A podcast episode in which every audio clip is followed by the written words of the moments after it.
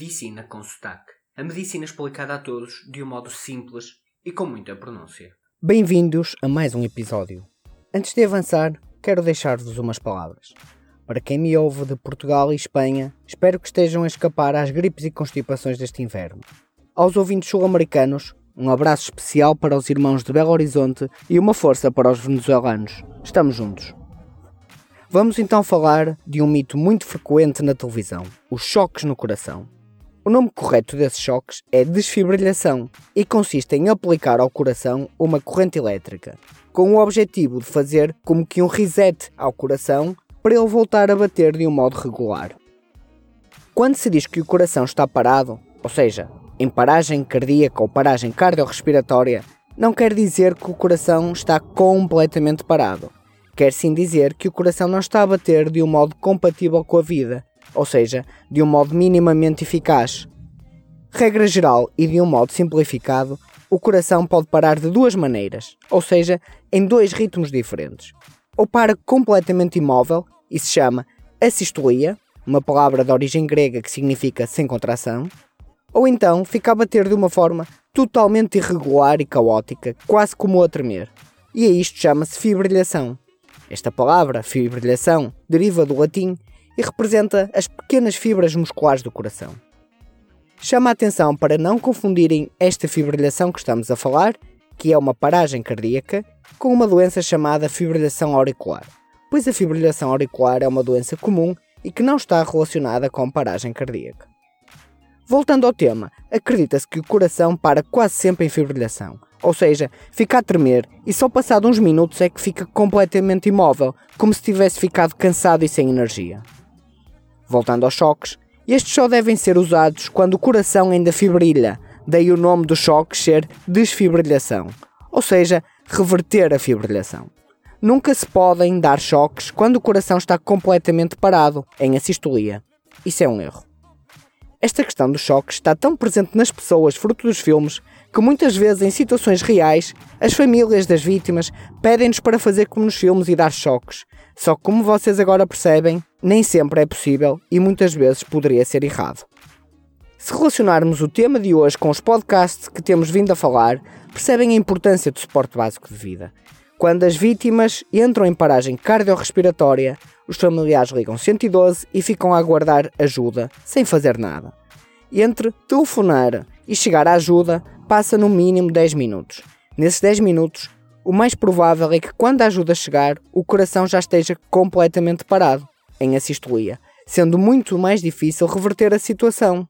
Logo, é de extrema importância que a família inicie de imediato suporte básico de vida, pois permite manter o coração em fibrilhação até chegar à ajuda, que depois vem dar o choque e os remédios e aumenta assim a probabilidade de reverter a situação. Para terem uma ideia, por cada minuto que passa sem suporte básico de vida, a probabilidade de sobrevivência diminui 10%. Atualmente, para além de tentar investir em suporte básico de vida a toda a população, estão-se a colocar nos lugares com mais pessoas, como estações de comboios, aeroportos e campos de futebol, umas máquinas chamadas DAE, Desfibrilhador Automático Externo, que permitem que qualquer pessoa com um curso específico possa dar o choque e reverter a situação antes mesmo da chegada da ambulância. E então, qual o mito que vamos desfazer hoje?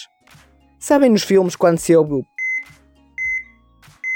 do coração a bater, normalmente com uma imagem do monitor e uma linha verde num fundo preto que mostra o coração a bater? Isso tem dois erros. Se prestarem atenção ao som, costuma ser um som assim.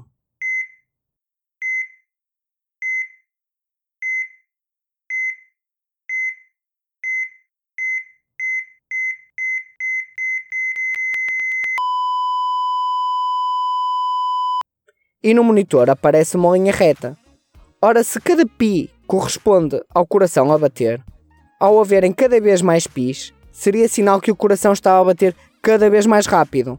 E o pi final, o p, seria um sinal que o coração estava a bater continuamente. Mas não, é o contrário. O coração bate cada vez mais devagar até que para e deixa-se de ouvir qualquer pi. Assim, o que se vê nos filmes está errado. O som correto seria.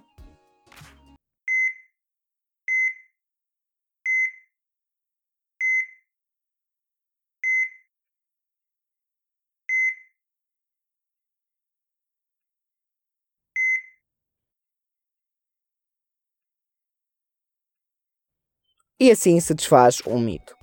Outro mito com o qual podemos acabar já é o dos choques. Nos filmes, quando o coração para e vê-se a tal linha reta no monitor, ora, se temos uma linha reta, quer dizer que ele está totalmente parado, em assistolia.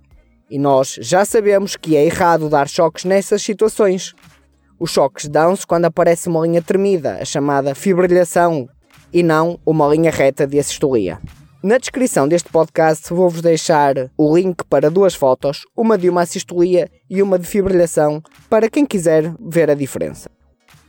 Podemos ainda terminar com um terceiro mito. Nos filmes, antes de se dar o choque, pegam nas pás e esfregam-nos a espalhar o gel. Como percebem facilmente, isso nunca se faz na realidade, pois o risco de se carregar sem querer nos botões e dar um choque com as pás juntas é enorme, e nós sabemos que a segurança é a coisa mais importante da emergência, tal como vimos a quando do podcast de suporte básico de vida. E assim terminamos este podcast. Mas antes de eu encerrar, pergunto: E tu, do que estás à espera para fazer um curso de suporte básico de vida? São apenas 4 horas e podes salvar vidas. Se quiserem recomendações de escolas ou locais ou até tipos de curso, enviem e-mail para medicinaconsotaque.gmail.com e prometo dar-vos respostas rápidas, completamente sinceras e neutras.